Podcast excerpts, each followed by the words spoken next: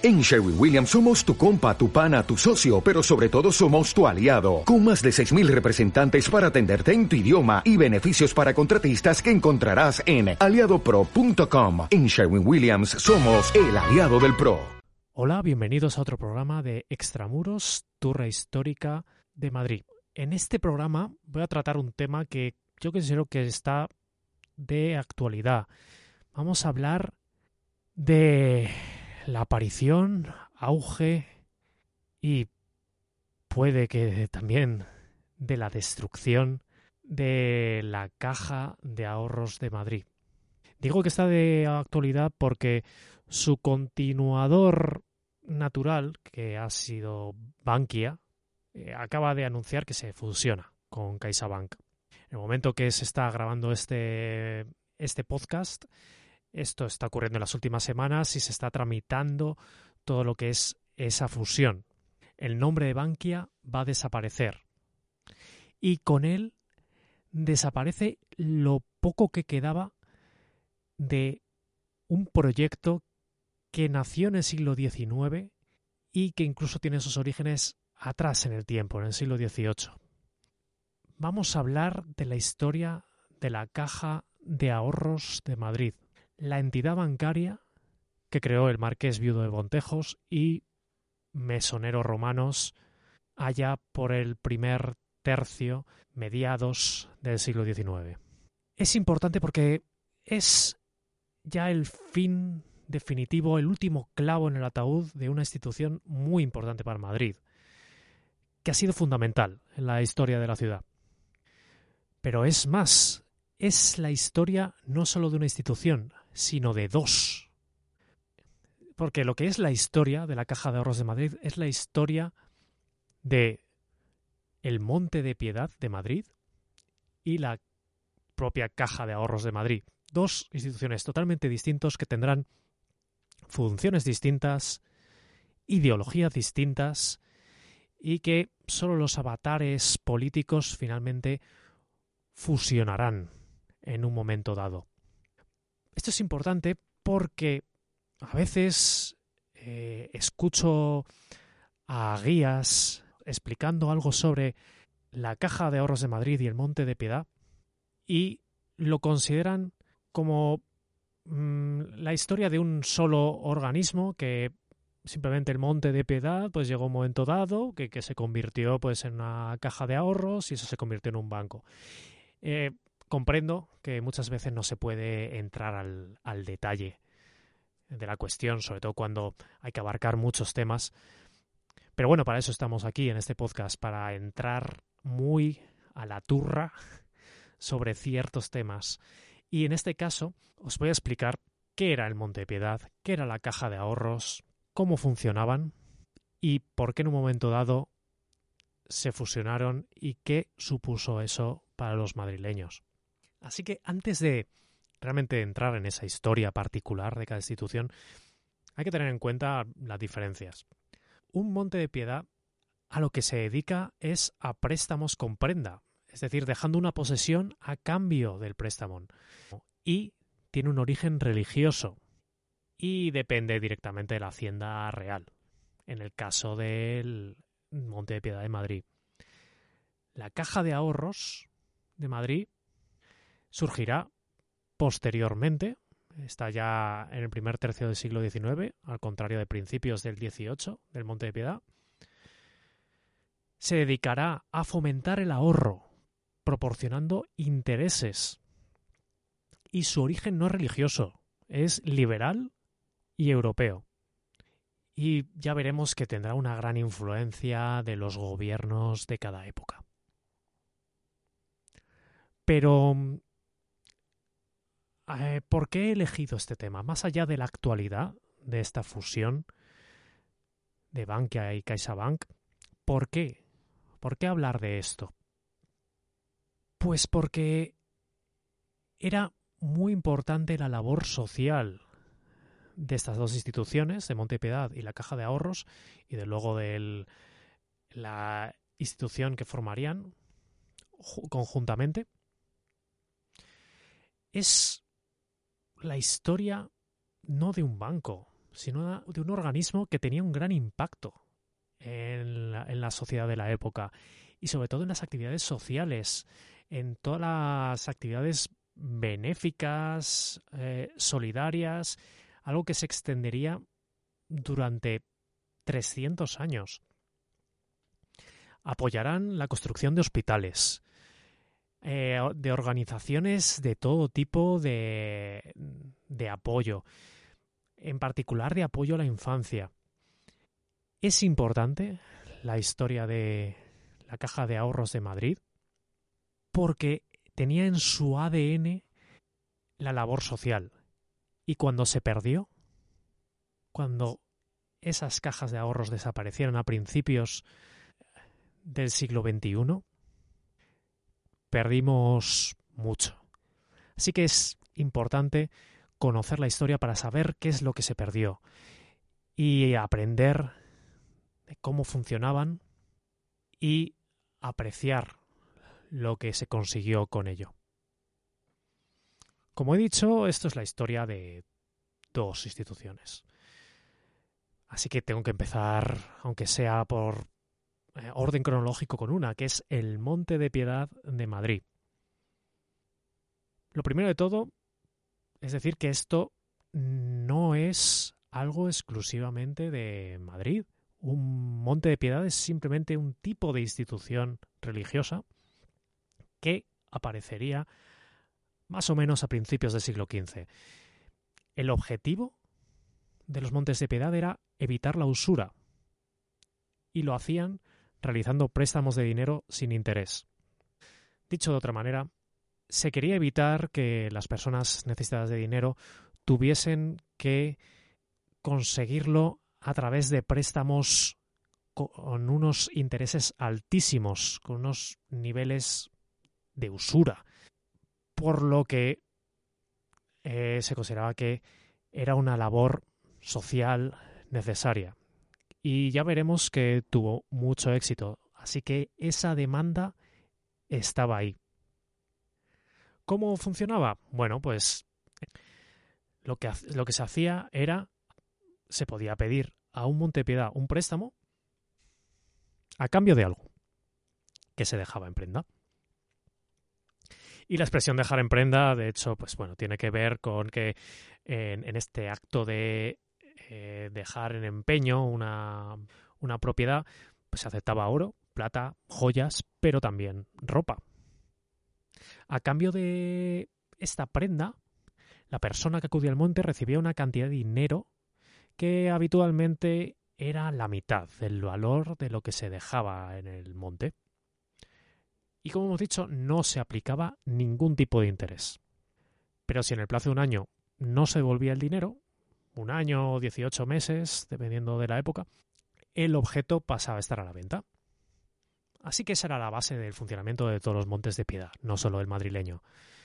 Luego, por supuesto, cada uno tendrá sus características y ya veremos que con el paso del tiempo empezarán a cambiar y ofrecerán otros productos. Pero vamos a centrarnos ya en el Monte de Piedad de Madrid.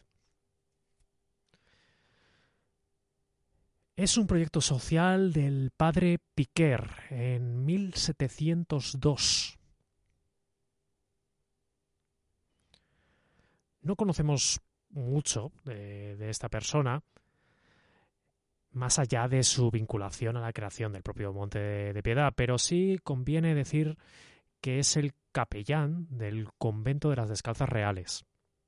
Y decidió pues establecer un organismo benéfico que suministrara a las clases más necesitadas préstamos a un bajo interés sobre alhajas, todos estos metales preciosos, etcétera, que he comentado, ropas y otros objetos. Como veis, el origen es religioso, como todos los montes de piedad, pero el, de Madrid tiene una particularidad, que es que desde muy pronto el padre Piquer no quiso estar vinculado a la Iglesia y bajo su dominio.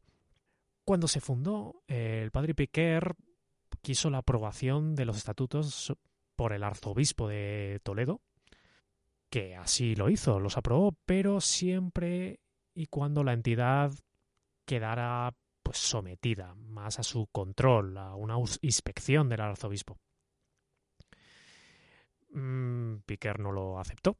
Consideró que era innecesario porque ya la Junta General del Monte ya era un ente eclesiástico y eh, al no encontrar ese favor por parte del arzobispado decidió pedir su inclusión en el patronato real. Esto quiere decir depender y estar bajo la jurisdicción únicamente del rey. Eso sí, requería la donación todos los bienes del monte al rey. Y a cambio de ello, pues nada, no tenía que responder a ninguna otra, ninguna otra jurisdicción. El padre Piquer persiguió eh, entrar en el patronato real durante mucho tiempo y finalmente lo consiguió en 1713. Realmente podemos decir que el monte abrió sus puertas ya en 1724, cuando por fin pues ya tuvo unas oficinas propias abiertas al público. Aunque es cierto que desde, desde el momento en que el padre Piquer decidió crearlo en 1702, ya eh, estaba funcionando y estaban operando. Felipe V cedió un edificio en la Plaza de las Descalzas para que se instalaran sus oficinas. Este era el funcionamiento del monte. Préstamos a cambio de dejar un objeto en prenda. Pero claro, para llevar a cabo esa, esa operativa se necesitaban ingresos, se necesitaba un dinero que era el que se iba a prestar. ¿De dónde procedía ese dinero? Bueno, lo primero de limosnas. Recordemos que esto es una institución benéfica de origen religioso. Lógicamente el desempeño de prendas, cuando se el dinero se devuelve, pues eso cuenta como un ingreso. Y de rentas que proceden directamente de la asociación que tienen con el patronato real. Una va a ser las rentas del monte que vienen de las Mercedes de Indias. Mercedes de Indias eran cesiones de tierra en América y gracias a estas eh, extensiones de tierra se podía sacar de ellas una renta de muchas maneras, por explotación de la tierra, eh, se arrendaban, bueno. Y otra muy importante, que son los salarios recibidos por la renta del tabaco. Tenemos que pararnos un momento a, explicar qué es esto de la renta del tabaco. Básicamente es el dinero que se recibía por el monopolio, el monopolio que había sobre toda importación y venta de tabaco en España. Estamos hablando de una gran cantidad de dinero. Durante el siglo XVIII, una tercera parte de los ingresos reales provenían del monopolio fiscal sobre el tabaco. Y bueno, como comprenderéis, además es un dinero que siguió aumentando y aumentando año tras año según fue aumentando la afición por el tabaco y los productos relacionados con ellos. Es un, eh, la, instauración de esta industria del tabaco en España es un, tema muy interesante, de cómo aparecieron las primeras fábricas eh, en España, como no, también la, de Madrid, nuestra querida fábrica de tabacos, la tabacalera. Pero eh, en cuanto a este tema, tener en cuenta que, que se recibía una cantidad importante de dinero para el monte de, esta, de estos impuestos, de esta renta del tabaco.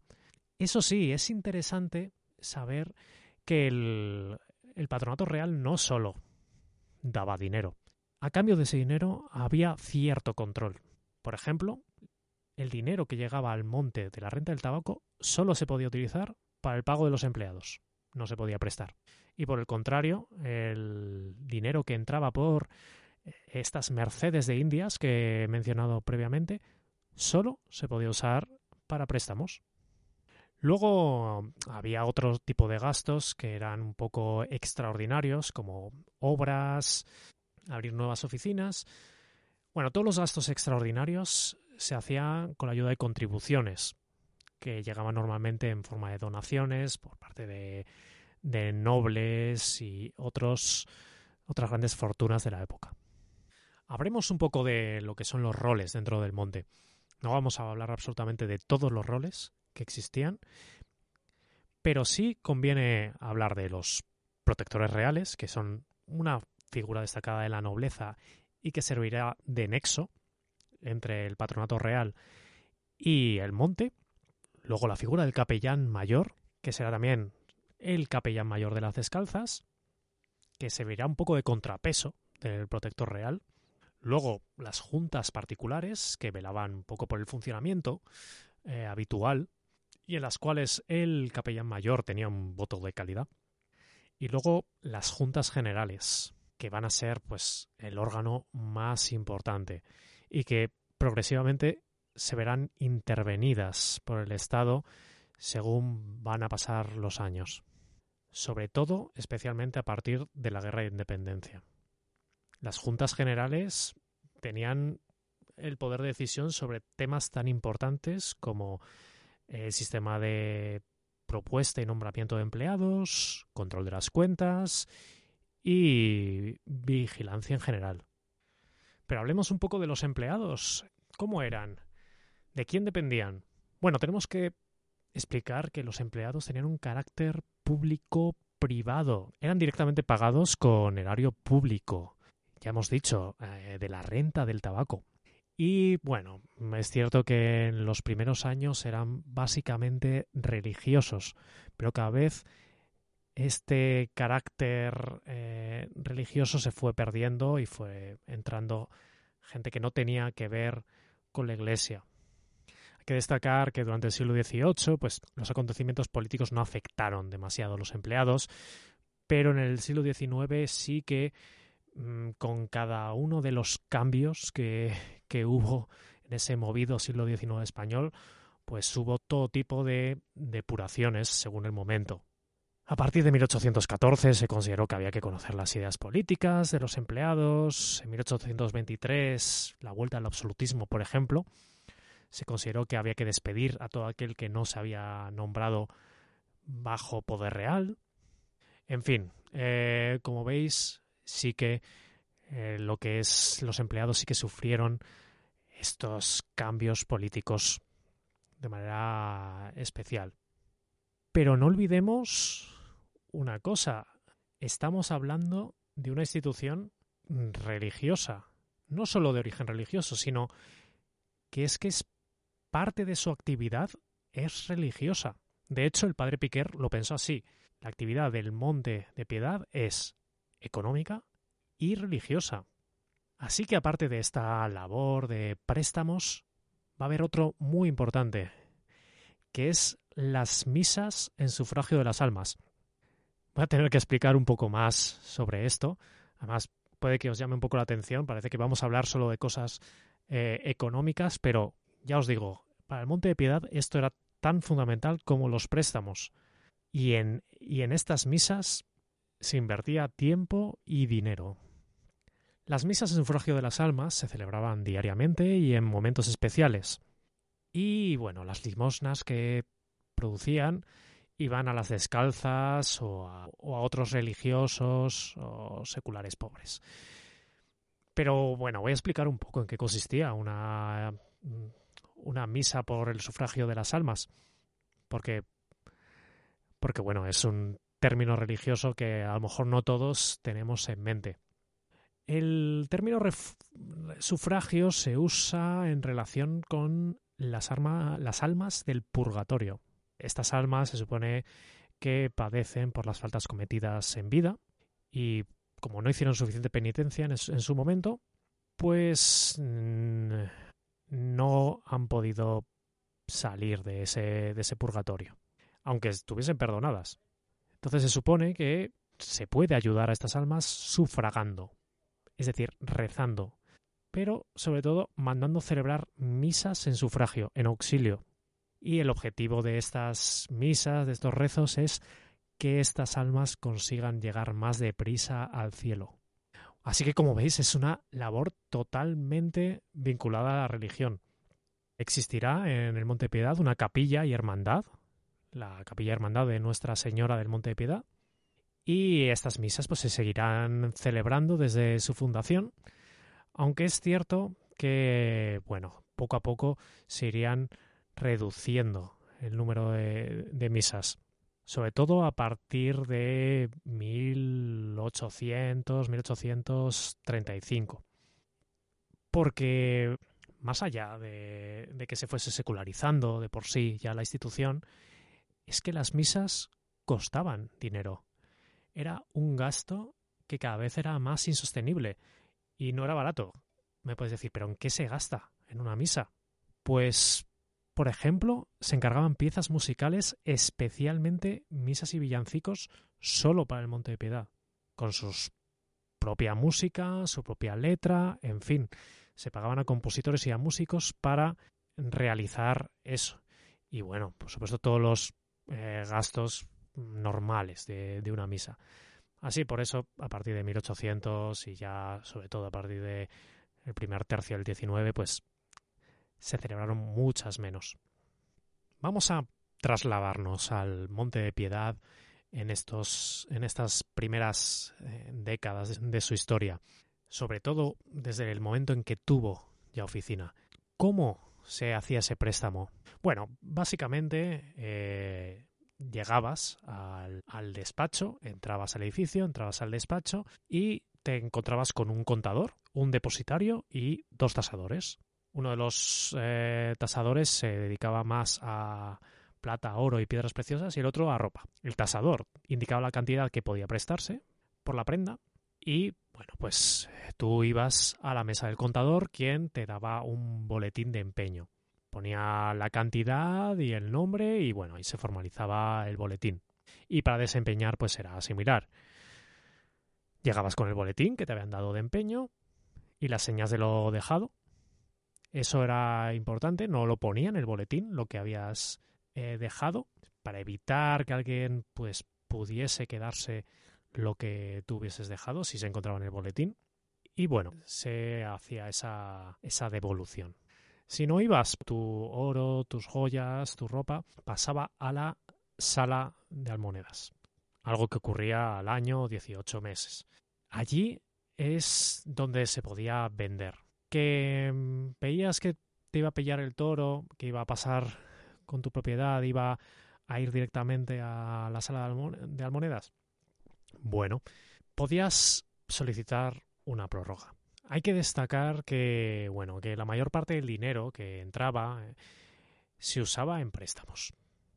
Aparte de las los que he comentado antes, de Mercedes de Indias y de la renta del tabaco, que tenían un objetivo muy, muy concreto, el resto iba a, a préstamos. Aunque bueno, sí que hay que decir que el dinero de cajitas y limosnas iba al sufragio de las, de las ánimas del purgatorio. Como veis, eh, claro, mm, me está diciendo, bueno, Julio, mmm, aquí hay un problema. Eh, lo que entraba por, por un lado se tenía que ir a pagar los salarios. Lo que entraba por otro era obligatorio que fuese para, para otras funciones. Realmente parece que no quedaba tanto. Y bueno, es cierto. Es cierto que hubo problemas. No entraba suficiente para poder prestar. Y se llegaron a momentos muy difíciles como en 1797, que hubo una gran demanda en situación de, de guerra y no había, no había dinero, no había suficiente dinero para prestar. El Monte de Piedad tenía también una estrategia de lo que se llama previsión social, eh, cómo ayudar a, sobre todo a las familias de los trabajadores del monte, pues cuando ellos fallecían o pues no podían trabajar más. Eso se hacía a través de los montepíos, unas instituciones que aparecen en el siglo XVIII y, y en el caso de, los, de aquellos que trabajaban para instituciones bajo, bajo la realeza, pues disfrutaban del Montepío de las Reales Oficinas, que se creó a partir del año 64, que por eso lo creó Esquilache. Y bueno, eso abarcaba una gran masa de funcionarios reales. Podemos llamar a esto una pensión, realmente, una manera de dar una, una pensión. Funcionaba a partir de, de, descuentos. Más o menos, pues se iba extrayendo de lo que ganabas pues una cantidad y bueno, pues eso luego servía para poder disfrutar de esa pensión que te daba el Montepío. Los sueldos, pues eh, las pensiones se arreglaban en relación con los sueldos. A cuanto más ganabas, pues más recibías después. Y fue pues muy popular. Fue otro una gran ventaja para los trabajadores de, del Monte Piedad pertenecer a este servicio de previsión social. Eh, como hemos dicho, el monte eh, parece que tuvo mucho éxito y bueno, pues había mucha demanda. Eso hizo pensar e intentar crear sucursales. Primero se intentaron abrir unas sucursales mm, medio privadas a través de un empresario, pero eso acabó fallando. Al final no fue hasta 1861 cuando se abrieron dos sucursales en la calle de Toledo y en la corredera baja de San Pablo. Bueno, más o menos eh, así funcionó el, Monte de Piedad hasta 1839. así que como vemos un camino de más de 100 años, desde 1724, cuando se abrió oficialmente las puertas. ¿Qué pasó en 1839? Bueno, eh, por lo visto, el Monte de Piedad pues, eh, recibió una serie de Mm, noticias y rumores sobre su funcionamiento que lo ponía en duda. Y em, aunque no he encontrado a qué se debían esos rumores, debió de ser suficientemente grave para que el propio Monte de Piedad pidiese una intervención para lo que es revisar las cuentas y supervisar su, eh, su actuación. Se pidió que se incluyera en su junta de gobierno a los dos directorios de una nueva institución que había nacido ese año, que es la Caja de Ahorros de Madrid. Entre ellos estará el marqués viudo de Pontejos. Con la entrada de estas personas empieza a crearse un nuevo reglamento del monte que, empujado por, el, por una real orden, buscará crear cada vez más vinculación entre lo que es la caja de ahorros y el Monte Piedad. Este fue un proceso muy largo que finalizaría 30 años después, en 1869, cuando finalmente se produjo una fusión. Lo último que quiero comentar sobre el Monte de Piedad como una entidad eh, independiente, su vinculación a la caja de ahorros pues fue produciendo unos cambios. Por ejemplo, para captar fondos propios, pues empezó a ofrecer depósitos remunerados al 5%.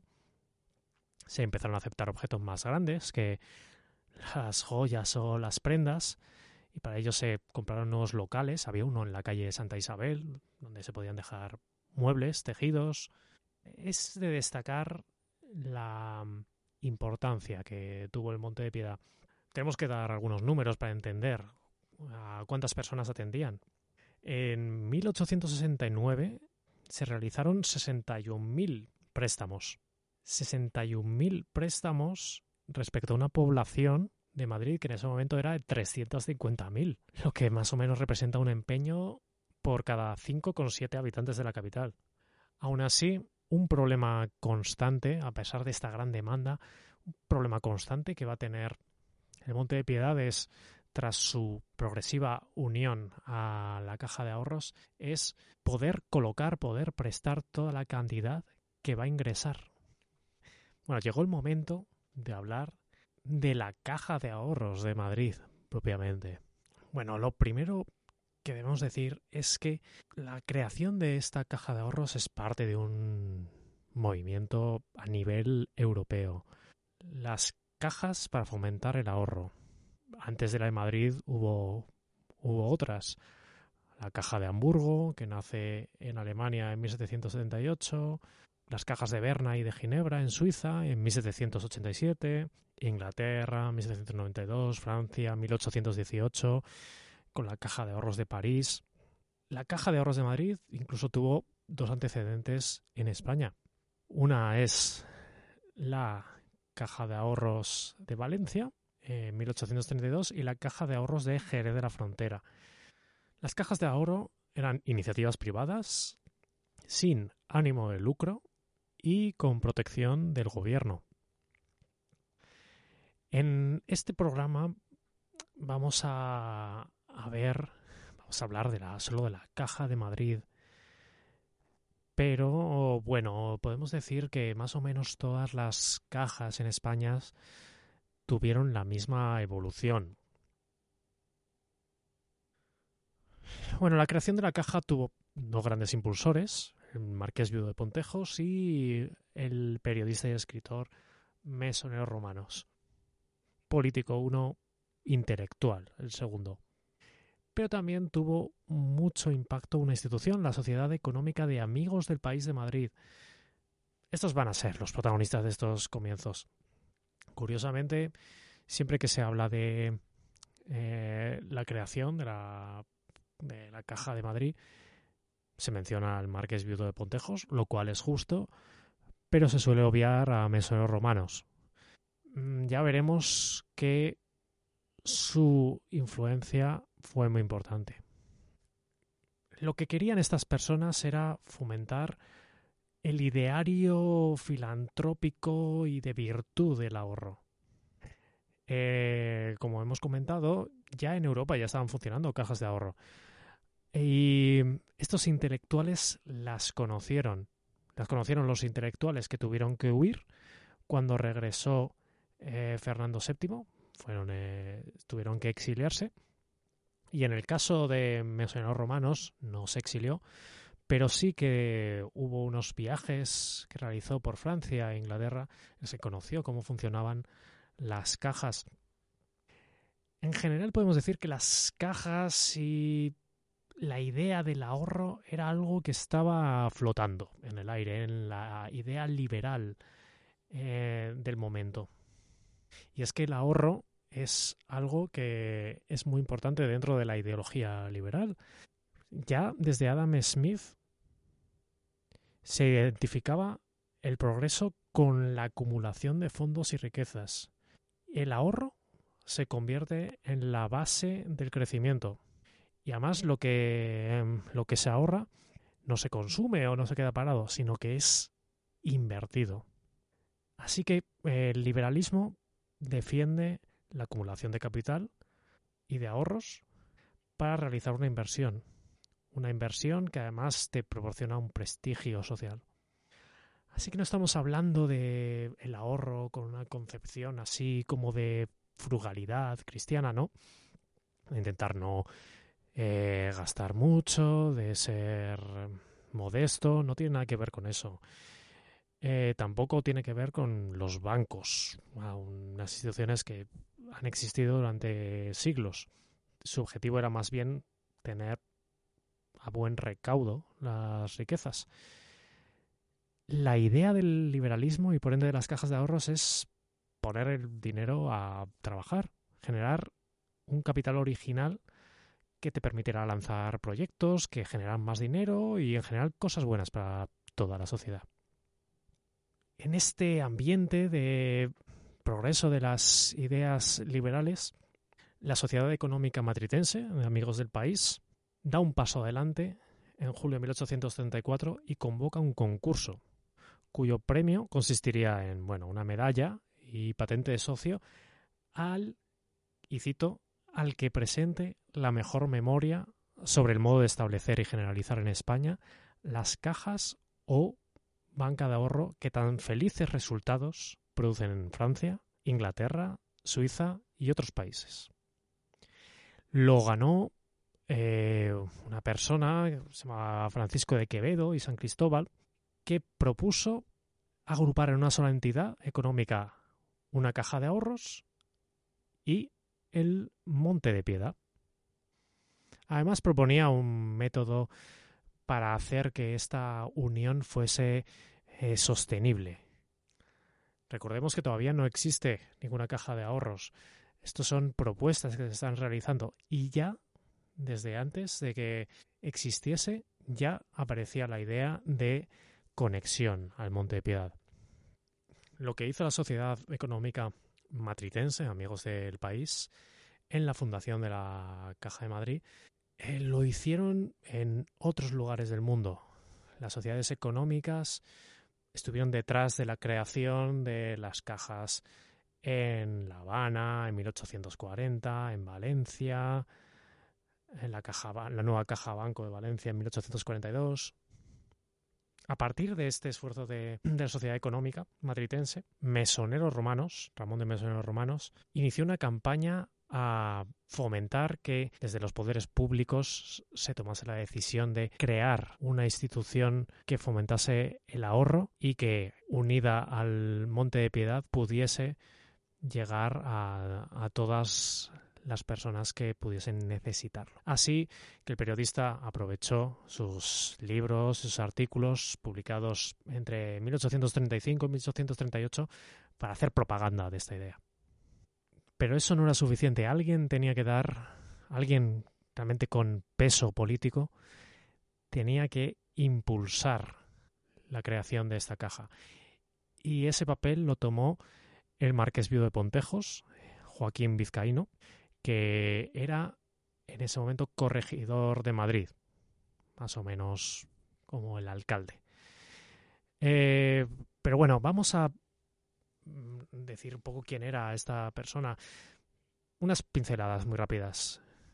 El marqués viudo de Pontejos estuvo en el exilio, fue corregidor de Madrid de 1834 a 1836, fue presidente posteriormente del 38 al 39 de la Sociedad Económica Matritense Amigos del País y bueno, eh, como he dicho, vivió exiliado y estuvo en París y Reino Unido. Así que tenemos aquí otro liberal que tuvo que huir y se va a poner extranjero de las instituciones de las cajas de ahorro que ya existían. Esta persona, como digo, que ya con una con un peso político importante, dirige al ministro de Gobernación una, una petición en 1838, proponiendo la creación de una caja de ahorros en Madrid, con los siguientes argumentos que podía producir un fomento de la riqueza y de la mejora económica y social de las personas, que estaría destinado a la atención a las clases menos acomodadas del pueblo, que había medios para su puesta en marcha, que debería formar parte de los gobiernos municipales, eh, personas pues, con carácter filantrópico y combinarlo con los Montes de Piedad, siguiendo la idea de, del concurso de la sociedad económica madritense. Y eh, aquí, en, 1838, ya el marqués Viudo de Pontejos sugiere que el Monte de Piedad está teniendo problemas para, para hacer eh, su función y que, bueno, y que sería muy positivo una fusión. Parece que el marqués Viudo de Pontejos fue bastante convincente, así que mediante un real decreto del 25 de octubre de 1838, se hace realidad la creación de la, entidad. En este real decreto se puede leer prácticamente eh, un calco a la propaganda que Francia llevaba haciendo desde 1832 para fomentar el ahorro. Defendía que el ahorro es una virtud, seguridad material que proporciona el ahorro, cómo el ahorro vinculaba al hombre al trabajo y cómo el ahorro contribuía al orden público, al hacer partícipes a muchos de los bienes materiales. Aquí lo que estamos hablando es de totalmente la idea liberal, una riqueza vinculada al trabajo, una idea virtuosa del ahorro y una idea, como vemos, muy interesante, que es que proporciona orden y una manera de crear capital la Caja de Ahorros de Madrid entró en funcionamiento el 1 de febrero de 1839 y se convirtió en el modelo para el resto de cajas tanto en España como en América. En esta nueva institución el presidente sería el marqués viudo de Pontejos y Ramón de Mesoneros Romanos será nombrado secretario. Recordemos que esto es una iniciativa que tiene un halo benéfico. La idea es que eh, las personas menos con, menos poder adquisitivo tengan un lugar donde poder ingresar sus ahorros y conseguir algo a cambio de ellos. Por este, esta vocación benéfica, las primeras personas que trabajaron en el monte lo hicieron de manera voluntaria. Y para conseguir los, eh, los primeros ingresos, los, los primeros depósitos, para crear ejemplo, los creadores del proyecto movieron sus contactos. A través del marqués llegaron los aristócratas, a través de uno de los, de los secretarios convencionales romanos, Arratia, llegaron personas con conexiones eh, industriales. Los romanos eh, atrajo a los representantes de las letras y aparte de eso también llegaron políticos, alta clerecía. Todos ellos pusieron sus depósitos en, la caja de ahorros y trabajaron de manera altruista en los comienzos de, de esta caja. Ya hemos visto que aunque nació como una institución independiente desde sus orígenes, ya se empezó a hablar de que tenía que estar vinculada de alguna manera al Monte de Piedad. Y desde su misma apertura así fue, ya que la Caja de Ahorros abrió sus oficinas en el edificio del Monte de Piedad. ¿Cómo funcionaban?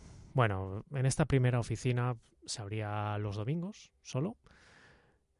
Se pondrá una imposición máxima diaria, eh, sobre todo pensando en fomentar que fuesen personas de bajo poder adquisitivo, los que hiciesen, los que participasen, no aquellos que ya, digamos, tenían unas, un capital importante y quisiesen sacarle simplemente más rendimiento sobre los reintegros, cuando se quiere recuperar parte del dinero que se ha ingresado en la caja, había un proceso que duraba una serie de semanas y que había avisar previamente. Durante unas semanas además perdías los intereses. Unas curiosidades también sobre cómo funcionaban era que la mujer casada necesitaba autorización de su marido y una viuda certificado de función. Y si el reclamante de ese reintegro pues no supiera no sabía firmar, debía ir con dos personas conocidas por eh, la caja. ¿Qué porcentaje de interés se está ofreciendo? Bueno, pues un 4% anual. Pero es hora de hablar de quién eran las personas que utilizaban la caja de ahorros. ¿Quiénes eran los clientes? Bueno, se conservan clasificaciones que se hacían de quién estaba ingresando y vamos a fijarnos en particular de una memoria y cuenta general del Monte de Piedad y Caja de Ahorros de Madrid de 1881 para tener una muestra. La verdad es que es un documento que tiene mucho interés, es una clasificación socioprofesional y de género en las clasificaciones se va a hablar de profesiones, pero también se va a hablar de menores, mujeres. Puede llamarnos la atención esta clasificación. Las mujeres aparecían aparte y también los menores no se clasificaban con el resto de profesiones. Esto parece indicar que no tenían trabajo remunerado. Esta denominación de mujeres y menores podría indicarnos que se trataba de un ahorro familiar que bueno, pues no consumían y se destinaba pues a prevenir posibles situaciones de crisis futuras o excepcionales, sean enfermedades, sean bodas, en fin, necesidades especiales. Y eh, llegamos a esa conclusión porque cuando las mujeres sí trabajan se las clasifica dentro de las profesiones eso sí, se dice quién es hombre y quién es mujer. Hay un dato a tener en cuenta.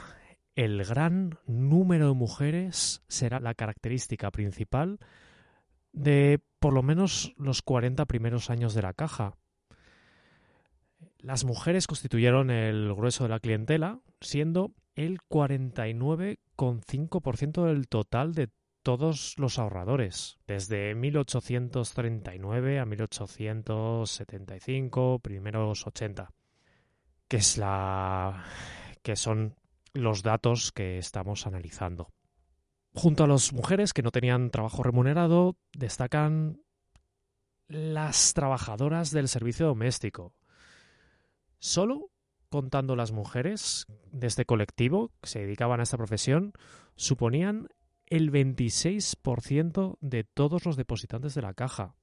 Eso sí, mm, aunque esta cifra es muy importante, un 26% del total es mucho, es cierto que tenemos que poner en contexto con el total de las ahorradoras que estaban participando en la caja. Si comparamos estas trabajadoras con el total de mujeres, vemos que en realidad son solo el 14% de ellas. Y bueno, la verdad es que es una cifra que encaja muy bien con los datos que tenemos de la proporción de mujeres con trabajos remunerados en España Mm, más o menos por esa época. Por ejemplo, en 1877 eh, las mujeres con trabajo remunerado eran un 17,2% del total. Pero aún así, ese 26% de trabajadoras domésticas las convierte en el segundo colectivo profesional que vemos en esta memoria, solo detrás de los jornaleros y artesanos, que eran un 39,9% del total. Curiosamente, también eh, estos datos recogen el estado civil de las mujeres, por lo menos de las mujeres sin trabajo remunerado. Dentro de las mujeres vemos que las casadas serán el grupo más importante. Son el 43% de ellas. Luego ya estarían las solteras y las viudas más o menos en una proporción similar. Hay que decir que este protagonismo de las mujeres no es exclusivo de la Caja de Madrid. En otros lugares de España y también de fuera se repite este esquema. Eso sí, siempre con particularidades locales. Me he fijado en particular en un estudio que puede ayudarnos a comparar cómo era en otras cajas. Se trata de un estudio con el título de Los años de las dificultades, la caja de ahorros de la provincia de Cartagena, Nueva Granada, 1843-1853, de Roycer Flores Bolívar y Sergio Paolo Solano, publicado en 2014. En este artículo se ven procesos similares en esta caja de ahorros de Cartagena, que estaría en la actual Colombia. Procesos muy similares a los de la Caja de Madrid en España. También ahí los menores y mujeres eran el 73,4% de los ahorradores. Y también ahí destacan las casadas. Estos autores sí que intentan lanzar una hipótesis por qué esto es así, por qué el papel de las casadas es tan importante y creen que está relacionado con la actividad en el núcleo familiar y que las mujeres podían tener una noción o más bien una función más vinculada a la previsión de la familia y a la administración económica. Sobre el papel de los, de los menores, también muy importante en la caja de Cartagena, los autores piensan que no tiene que ver con el trabajo infantil que existía en, en la Cartagena de finales, mediados del siglo XIX, pero no, las fuentes primarias que estudian no parecen indicar que vayan, que procedan de ese, de ese entorno, sino que parece que pertenecían más bien a los sectores medios y altos de la sociedad. ¿Podemos trasladar este análisis de Cartagena a Madrid? Bueno, ya hemos hablado de las mujeres. Vamos a fijarnos en el papel de, de los menores. Sobre los menores, pues está claro que podemos trasladar exactamente la misma conclusión. No tiene tanto que ver con el trabajo infantil. Además, en Madrid existía ya en esta época un fenómeno a tener en cuenta, que aunque la literatura afirma que es de importancia residual, hay que tener en cuenta, que son las cajas escolares, que son cajas que estaban unidas de alguna manera a cajas principales, como la de Madrid, a la que los profesores de los colegios apuntaban a sus alumnos. Pero vamos a volver al análisis por colectivos profesionales. Como hemos dicho, el primer colectivo profesional importancia dentro de los imponentes de la entidad madrileña la constituyen los trabajadores del servicio doméstico en su conjunto. Serían el 37,8% del total. Un reflejo de la importancia de este colectivo. El siguiente grupo, en total, sería el formado por jornaleros y artesanos, con un 34,9%. A partir de ahí, el resto de profesiones tienen números más bajos. Lo que parece claro y parece que también coincide este análisis con el, el trabajo sobre la caja de Granada que he comentado antes y otros similares, es que las cajas se convirtieron desde un principio en una banca al por menor, una banca del pobre. Esta denominación, de hecho, es como la definió Proudhon en Francia. Bueno, ya entendemos cómo funciona la caja, la caja de ahorros, y es hora de volver a la historia del Monte de Piedad, donde la habíamos dejado, en esta progresiva unión con la caja que se empezó a dar a partir de 1839.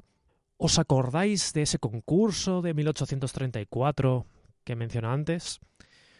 Bueno, pues una de sus propuestas se convertirá en la base sobre la que se construirá la colaboración de Monte y Caja. Y de lo que trata es de organizar cómo se va a manejar eh, los ingresos de las dos instituciones y cómo se va a administrar de una manera que ambas pues sean sostenibles. En ese concurso, y cómo se aplicaría más tarde, se decidió lo siguiente. La inversión en el monte de los depósitos captados en la Caja de Ahorros de Madrid, mediante la práctica de un interés del 6%, del cual el 5% se entregaría a la caja. El 1% de diferencia servía para su capital social, para el mantenimiento de la organización, de la entidad. Con este nuevo sistema se acabaron los problemas de financiación del Monte de Piedad, así que en ese sentido fue un éxito. A esto se añadió un nuevo producto en el monte, que serían los depósitos remunerados al 4%. Es decir, los ciudadanos podían hacer depósitos ahora también en el Monte Piedad recibiendo un 4% de eh, interés a cambio. El caso es que para 1848 podemos decir que los problemas de liquidez que el Monte Piedad había sufrido desde sus inicios, siempre problemas para poder responder a la demanda de préstamos que estaba recibiendo, se había acabado. De hecho, ahora empezaría un nuevo problema, que es que va a ser difícil que el monte de piedad pueda colocar en préstamos todos los caudales, todos los ingresos que va a recibir la caja de ahorros. Porque el, el éxito de la caja desbordó todas las previsiones. Además, el, monte sufrió un progresivo aumento de la competencia por casas de empeño, prestamistas particulares que, bueno, les afectaba. Y os preguntaréis, ¿cómo es posible que unos prestamistas particulares tuviesen tanto éxito como el Monte de Piedad? Porque el Monte de Piedad, recordemos, era algo benéfico y ofrecía la posibilidad de empeñar, dar un, préstamo a cambio y, en cambio un prestamista en cambio podía tender a la usura, a demandar un porcentaje de interés que podía ser muy alto. Parece que el problema estaba en la rapidez de las operaciones. Parece que el Monte Piedad no era tan inmediato. También eh, en ocasiones tiene que ver con que lo que a lo mejor se estaba eh, intercambiando por ese préstamo, pues no se quería que fuese público y también que se podía entregar en prenda casi cualquier cosa, algo que en los Montes de Piedad en estos momentos que estamos analizando todavía no era posible. Eran mucho más restringidos en sus políticas.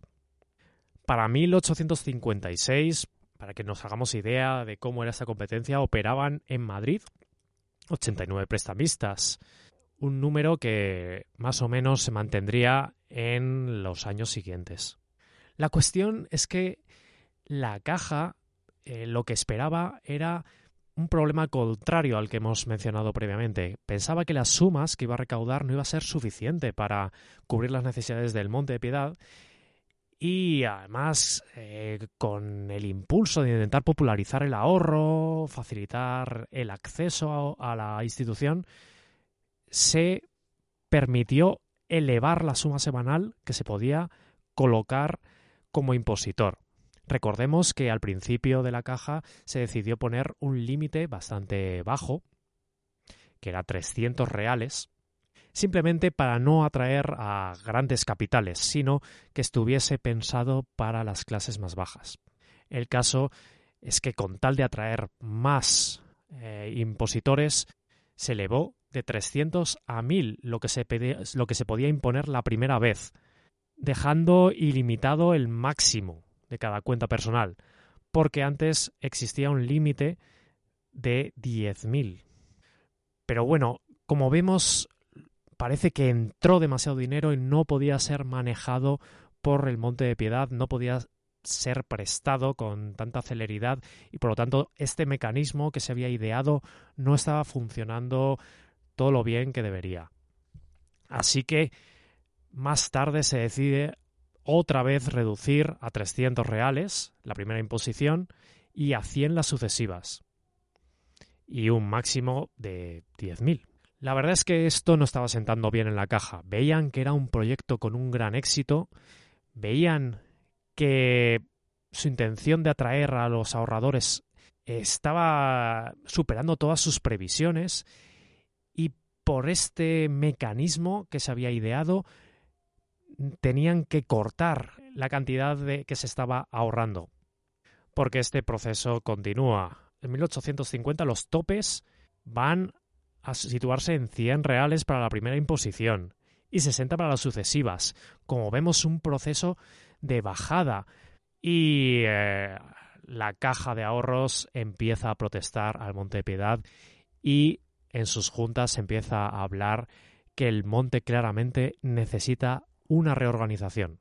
Pero llega 1853 y en 1853 tenemos la primera gran crisis que va a sufrir la caja. Además, esta crisis eh, es importante porque refleja todo lo que le va a ocurrir, todos los problemas que va a sufrir de ahora en adelante. La fuerte intervención del gobierno central y municipal va a provocar vaivenes importantes en la institución. Queda claro que esto no es un eh, no es una institución privada, es tiene un carácter privado público y no va a poder escapar de esto. El conflicto y el problema nace de el primer intento de regular de manera sistemática y completa las cajas de ahorro, no solo la de Madrid, sino todas las que existían en España. Se quería uniformar. Por primera vez se plantea que los montes de piedad y cajas de ahorros vayan unidos, cosa que hasta ahora no sucedía. Es cierto que siempre se había recomendado, ya hemos visto cómo se había producido esa unión entre Monte de Piedad y la Caja de Ahorros, unión, mejor dicho, colaboración, todavía no era unión, pero aquí ya se dice explícitamente que se buscaba una unión total.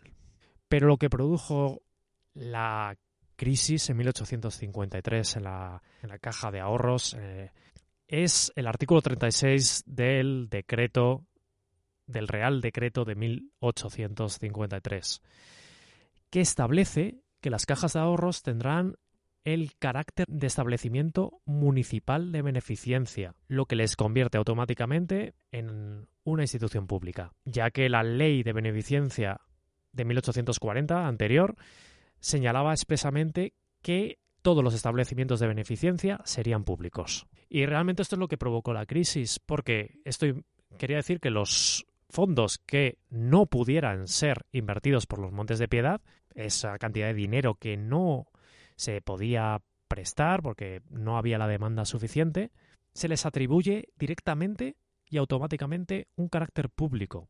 Se ordenaba que los fondos que no pudieran ser invertidos por los Montes de Piedad habrían de ser entregados en la caja de consignaciones y depósitos, y esto tiene una vinculación con la deuda pública. Esto creó una alarma entre los eh, ahorradores que tuvo un resultado. En 1853, más de 1.122 clientes el 17% de todos se irá de la caja. Como decimos, la clave está en que la vinculación a la deuda pública sembró la desconfianza y bueno, eso llevó a una, a una retirada masiva de fondos. Realmente la caja no se recuperaría de esto hasta tres años después, es en 1856. Pero bueno, una vez salido de esta crisis, eh, los, el río volvió a su cauce y mm, la institución siguió pensando en cómo progresar y se abrieron las primeras sucursales de la caja que estarían en la calle Redondilla y en la calle Hospicio, abiertas en 1861 y 1862. Entramos en los años 60 del siglo XIX y nuevos problemas. Pero esta vez tiene que ver con la competencia, y no la competencia que estaba sufriendo los Montes de Piedad con los prestamistas que he comentado antes, sino la competencia que estaba sufriendo la caja por otras sociedades y por el propio gobierno. El gobierno empieza a ofrecer un 9% de interés anual a los que lleven a la caja de depósitos sus fondos. También hay una crisis vinculada a la epidemia de cólera del año 1865. En esta situación, eh, pues la caja sufre bastante por los estatutos que tenía con el Monte de Piedad. La verdad es que había una necesidad de efectivo muy, muy grande y eso hizo eh, durante esta época de, de enfermedad que los clientes sacasen mucho efectivo. Tenemos otra gran pérdida de clientes durante este año de 1865 con la pérdida de 1040 y esta crisis continuaría en 1868. Nuevas retiradas, nueva desconfianza. También era todo un reflejo de la situación política, que como vemos, la situación política, la situación de los gobiernos por esta intervención que estaban realizando en la caja cada vez era mayor. Realmente hasta 1875 no se recuperaría totalmente la confianza en la institución y no empezaría la expansión más importante.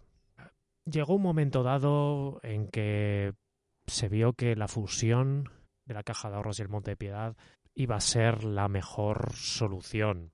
Cada vez eh, los problemas que periódicamente se presentaban a la caja relacionados con sus inversiones y con la rentabilidad de su fondo de reserva Mm, era mayor. La dependencia financiera tan estrecha que existe entre las dos entidades, eh, pues parece que hace llevar eh, sin solución a la fusión definitiva.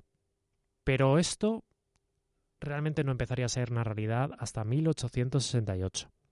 ¿Qué pasó en ese año?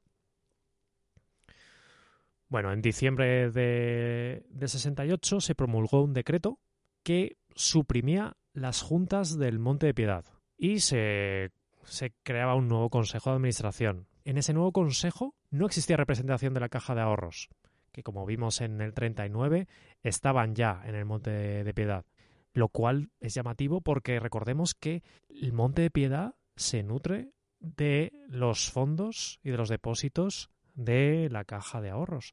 Esto provoca el caos y la alarma en la caja y entre sus depositantes. Hay rumores de que se va a liquidar la caja de ahorros.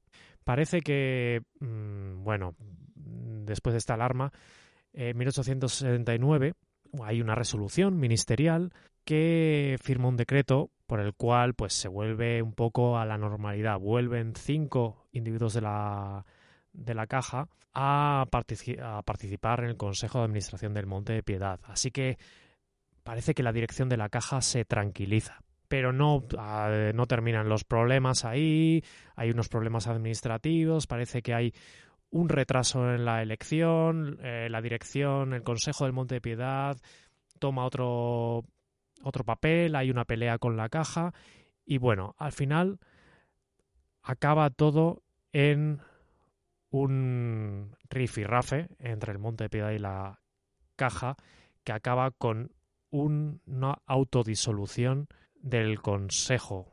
Para acabar con todo esto, pues en abril del, 80, del 69 se aprobaron unas ordenanzas conjuntas, el 24 de mayo ya se decretó la fusión y el 28 del mismo mes el director general de beneficencia ordenaba al director de la Caja de Ahorros la entrega al director del Monte de Piedad de todos los documentos, caudales y enseres pertenecientes a la caja. Eh, parece llamativo, pero en efecto fue en esta dirección, en una época que parecía más revolucionaria, como estos años del año 68-69, fue la caja la que fue entregada al monte, y no al revés. El liberalismo parece que cayó frente a lo tradicional, eh, en una época que debería de ser exactamente lo contrario. Así, la institución empezaría a ser llamada Monte de Piedad y Caja de Ahorros de Madrid. ¿Consecuencias de esta unión? Bueno, mmm, se mantiene y se unifica la función benéfica, asistencial y antiusura y se declara el carácter absolutamente popular de las cajas, no solo de la Caja de Madrid, sino de las cajas españolas en general. En los años siguientes eh, cada vez eh, hay más eh, intervención por parte de, del gobierno, del Estado. A partir de 1873 el Consejo de Administración será nombrado por decreto por el ministro de Gobernación más o menos dos tercios del mismo serán por será por recomendación del Consejo, pero un tercio de él será nombrado directamente por el ministro. Se hacen también otros cambios menores, pero lo que cuenta, lo que lo más importante es que a partir del año 75, 1875, se produce el despegue de la entidad tras todas las reformas y estos estos momentos un poco confusos y de tantos cambios. Empiezan cinco años muy buenos. Nuevo edificio en la Plaza de San Martín, adquisición de cartera de valores, eh, con los excedentes eh, que existían se adquirirán valores del Estado. Los clientes crecerían un 200% en este periodo. Y también empiezan a plantearse operaciones inmobiliarias que empezarían en 1881. Así que el Monte de Piedad y Caja de Ahorros de Madrid empiezan a ver en la construcción un negocio interesante. También como curiosidad, en este momento bollante, hacen su primera acción exterior, participan en la Exposición Universal de París de 1878. En los años siguientes hubo más reformas, pero que no afectaron tanto ya la estabilidad de la caja. En los años 80, por ejemplo, se intentó contrarrestar los efectos de la liberalización que había ocurrido en 1856 la liberalización de los intereses que parece que creó o provocó una proliferación de casas de préstamos y un encarecimiento del dinero. Durante esos años pues se sigue mm, fortaleciendo la idea de que las cajas sean consideradas como instituciones de beneficencia y estén bajo la protección del gobierno. Eh, como vemos ya será dependiente directamente del gobierno, ya ni siquiera de los establecimientos municipales, ya directamente de arriba. Y esto ya no cambiará por lo menos en 46 años.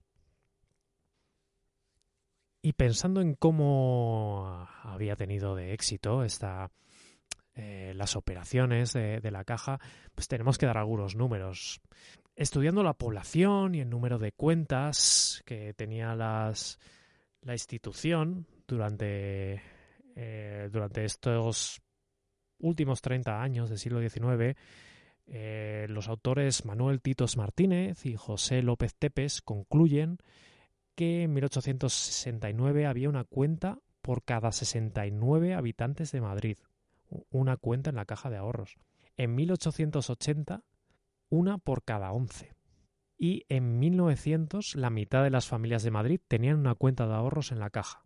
Y podemos decir que estas cifras son bastante reales porque cada persona no podía tener más de una cuenta.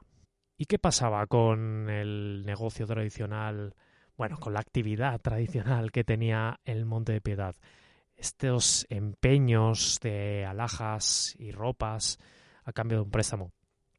Bueno, pues continuaron y con muy buena salud. En 1869 hubo más de 100.000 empeños. En 1875 más de 116.000. Era tal el, el éxito que se abrió un despacho extraordinario de empeño que abría hasta el anochecer todos los días y tres horas los días festivos. Y el monte también abrió, pues, eh, se abrió a nuevos negocios, eh, préstamos con garantía de valores, un, eh, un negocio que además se le permitió al monte, pero no se le permitió a la caja. Y este negocio, los préstamos con garantía de valores, pasó de 1869 a 1900 a ser el 51,6% de los activos totales, con un promedio de cada operación de 19.000 pesetas, que para ponerlo en contexto, antes las operaciones de peños por con alhajas y ropas, la media era de unos 70. Así que el Monte de Piedad empezó a mover unas cantidades de dinero importantes. Esto sí que hay que decir que también llevó a un debate público que incluso llegó al Senado sobre cómo el Monte de Piedad parece que estaba dejando atrás su labor benéfica y se estaba llevando, se estaba dedicando a labores más bien financieras, más propias de bancos. Antes he dicho que se habían abierto nuevas oficinas y en este periodo final del siglo XIX hasta 1900 se abrirían aún más. Se abrirían oficinas auxiliares en la calle Toledo y en la corredera baja de San Pablo y para finales de siglo eh, ya existirían cuatro sucursales, dos oficinas centrales, en fin, el éxito del ahorro, que era el objetivo que se habían marcado el Marqués Vido de Pontejos y Mesoneros Romanos, prácticamente 70 años antes, había triunfado. Bueno, este es el repaso que yo quería dar a este comienzo de la historia de esta institución, de estas dos instituciones que al final se fusionaron en el año 69. Espero que os haya ayudado a entender qué era el Monte de Piedad, qué era la caja de ahorros y cómo funcionaron y a quién ayudaron y a quién atrajeron. En un programa posterior, mi idea es afrontar lo que ocurrió a partir de 1900, la República, el franquismo y las crisis que tendrán lugar ya en el siglo XXI y que llevarán al final de esta institución. Sin nada más que añadir en este programa, muchas gracias por escucharme una vez más. Soy Julio Monleón y esto es Extramuros, Turra Histórica de Madrid.